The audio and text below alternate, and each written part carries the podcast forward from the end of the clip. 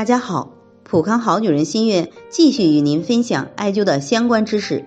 今天来说一下艾灸量和影响艾灸疗效的要素。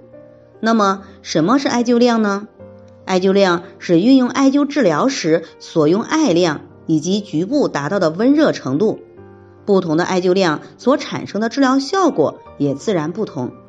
如果艾灸部位在头面、四肢末端皮薄而多筋骨处，灸量要小；在腰腹部、肩、两骨等皮厚而肌肉丰满处，灸量可以适当稍大一些。病情如果属于沉、寒、流、冷、阳气郁脱者，灸量亦大。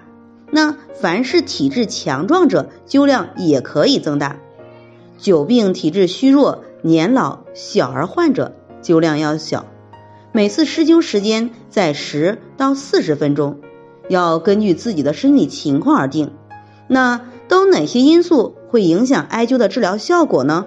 首先就是灸条的原料艾绒要好，一般以三到五年的陈艾十五到四十比一，均匀细腻最好，热力比较温和，穿透皮肤，可以直达深部。有的还加入了相应的中药。比如普康好女人的太极养元灸里边，除了选用李时珍故乡湖北蕲春的五年陈艾外，还加入了穿山甲、天山雪莲、藏红花等二十八种名贵中草药配制而成。除了普通的艾灸条温热穴位的物理作用外，还有特殊的药理作用，比其他艾灸火力更猛，见效更快，能将中药离子化，迅速渗透皮下穴位经络。第二个影响灸疗效果的因素是刺激强度。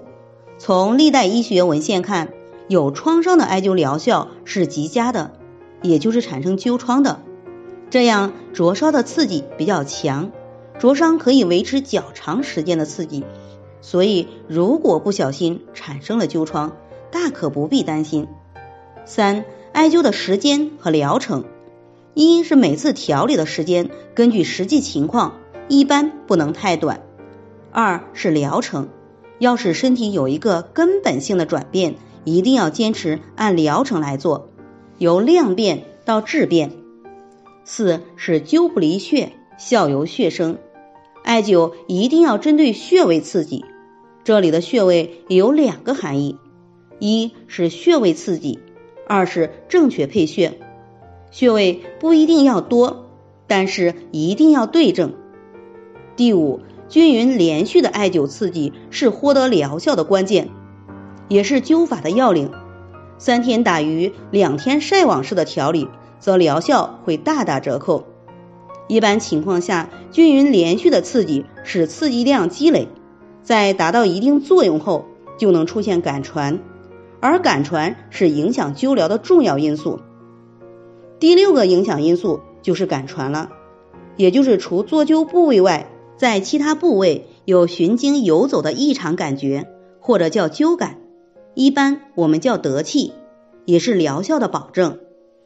在这里，我也给大家提个醒：您关注我们的微信公众号“普康好女人”，普黄浦江的浦，康健康的康，普康好女人。添加关注后，点击健康自测，那么您就可以对自己的身体有一个综合的评判了。